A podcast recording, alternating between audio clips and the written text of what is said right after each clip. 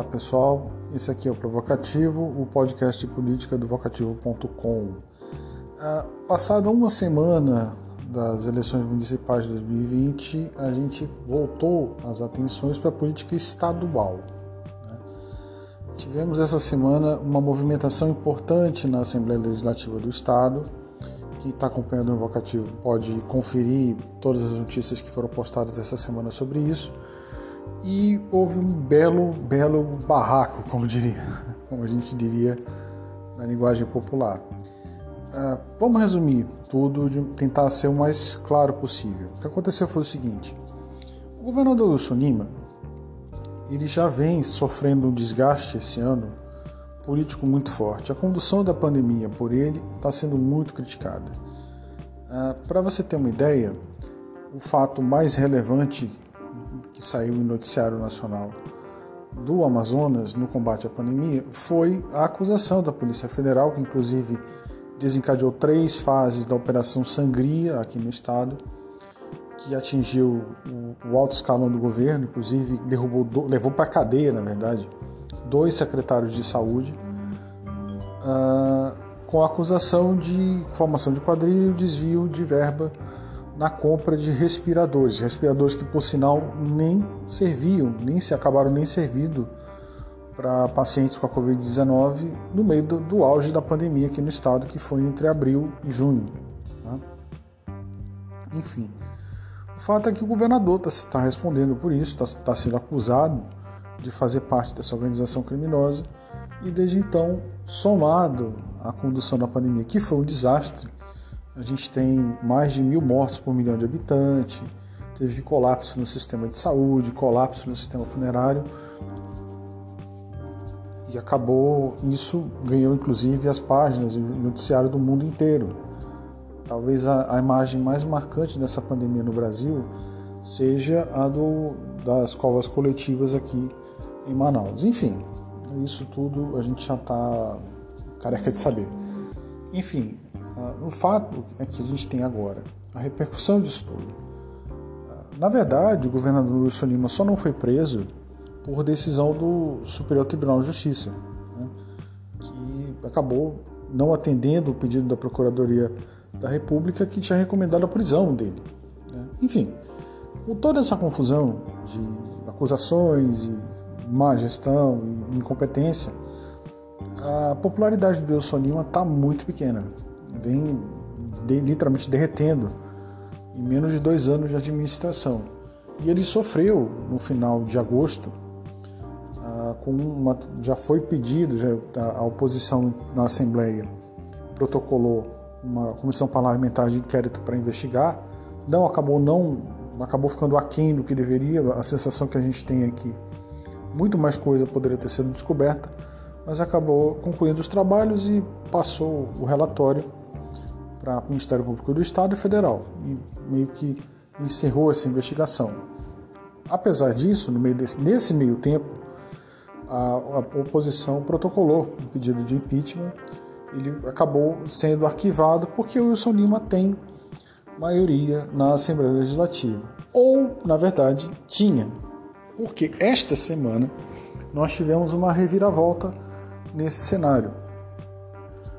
Uh, a gente Bastidores de política é uma coisa que a gente fala com sem ter, a gente apura, mas sabe como é, né? Enfim, tem toda uma, uma, uma questão delicada de, de, de, versões. O fato é que a versão mais aceita é o seguinte, que corre entre a imprensa local, que o governador, a essa base dele, uma parte dela, já vinha insatisfeita com a, com a relação dele, enfim, com os rumos da, do Estado, enfim, estava já havia uma certa animosidade dentro da base do governo. E essa semana ela literalmente rachou. Ah, Comenta-se que o deputado Carlinhos Bessa do PV articulou o encontro da oposição com esse núcleo que não tinha, que tem insatisfação com relação ao governo do, do Wilson Lima. E o que, que eles fizeram? Eles fizeram essa E o que aconteceu? Eles fizeram uma reunião articulada por esse deputado. Isso quem conta é a base, é a, a líder do governo na, na, Assembleia, que é a deputada Alessandra Campeiro, do MDB. essa quem compartilhou essa versão foi ela na, na tribuna. Na verdade, houve um tremendo intenso bate-boca, enfim. O que aconteceu foi o seguinte: ele teria articulado essa opinião, essa, essa reunião, e teria criado uma oposição dentro da própria base do governo. O que, que eles fizeram? Se reuniram na Comissão de Constituição e Justiça, que uh, é, é responsável dentro da Assembleia pela admissibilidade das leis, ou seja, se as leis têm, têm algum impedimento, tem alguma coisa, tem algum erro, tem alguma falha, elas são aplicáveis, elas, são, elas podem ser aplicadas. Ou seja, não era o local, tecnicamente falando, para aprovar o que eles aprovaram. O que eles aprovaram? Eles aprovaram uma mudança na Constituição do Estado, anteciparam em 30 dias a eleição da mesa diretora, formaram a chapa, as duas chapas e apresentaram a, a, a essa votação em menos de três minutos. Ou seja, eles fizeram toda essa, essa articulação em três minutos e levaram o projeto a plenário. É, isso, claramente, está completamente fora da, da, do regimento interno da casa. Houve intenso bate-boca, acusação. A deputada Jona Dark, do, do DEM, ela acusou inclusive o, o deputado Carlinhos Bessa de compra de votos. Falou inclusive que ele estava oferecendo propina de 200 mil reais por, por, por, por candidato, por, por, voto, na verdade. E, minto, na verdade seria o Roberto Cidade, que foi acabou sendo eleito, vencedor da, chapa eleita, da, mesa, da nova mesa diretora, ele foi eleito. E a Joana que acusou o deputado. Uh, cidade de tentativa de compra de votos. Enfim, houve um intenso bate-boca, muita a, a, protesto da base governista, mas acabou sendo eleito. Né? Isso até sábado, porque no sábado, na verdade de sexta para sábado, o, o, Tribunal de Justiça do Amazonas, um desembargador, o desembargador Wellington José de Araújo, do Tribunal de Justiça do Amazonas, suspendeu a eleição. E agora a gente vai ver quais são os próximos capítulos dessa novela que a gente está é, tá acompanhando desde o início dessa pandemia que acabou atingindo a política amazonense. O fato é que quadro atual é que o Wilson Lima tem, além de uma administração muito criticada, porque ele, ah, em, em todos esses meses, agora nove meses de pandemia, o Amazonas teve uma taxa de letalidade altíssima, teve todos os problemas que, a gente já, que eu já citei aqui. Ah, as ações do governo do estado são muito tímidas, tanto de desenvolvimento e, planejamento de, de administrativo, elas são, não têm indicadores muito. Ah, são, são pobres, né? ainda há uma série de. Ah, os índices sociais do Amazonas eles vêm caindo a cada, a cada mês não há um planejamento de recuperação fiscal de médio e longo prazo, não foi, não foi apresentado ainda isso. Ou seja, é, o cenário tende a ser, com o fim do auxílio emergencial no Estado, ele tende a ser caótico. Porque, na verdade, o Amazonas tem quase mais da metade da sua população na informalidade. Então, sem esse auxílio, a tendência é que você tem índices sociais cada vez piores.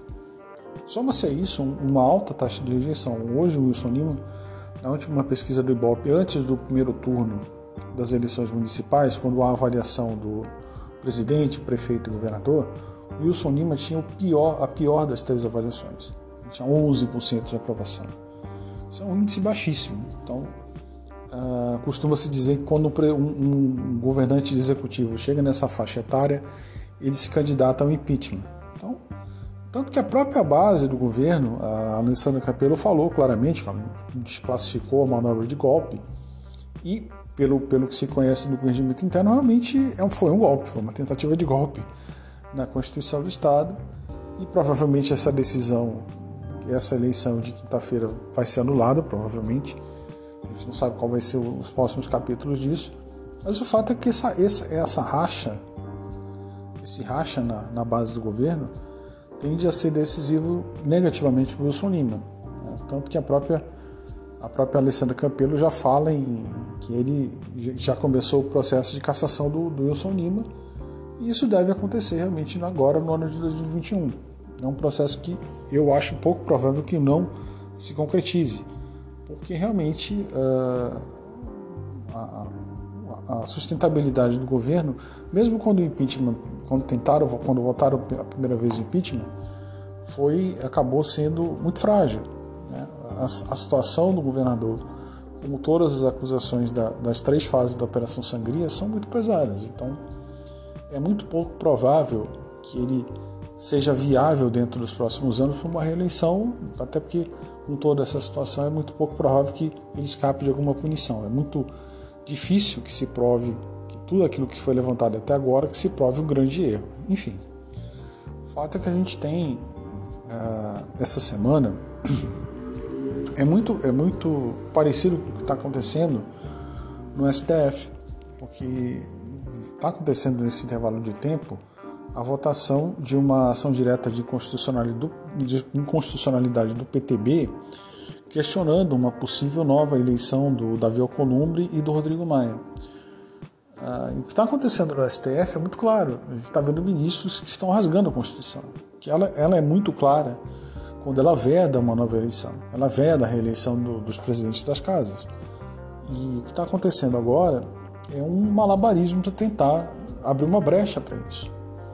Há muitas teorias. Fala-se que a tentativa de manter o controle sobre o Bolsonaro, com, dando poder para esses dois atuais presidentes, o que eu acho uma teoria muito fraca, porque uh, eu, os problemas da administração Bolsonaro elas acontecem independente do Rodrigo Maia.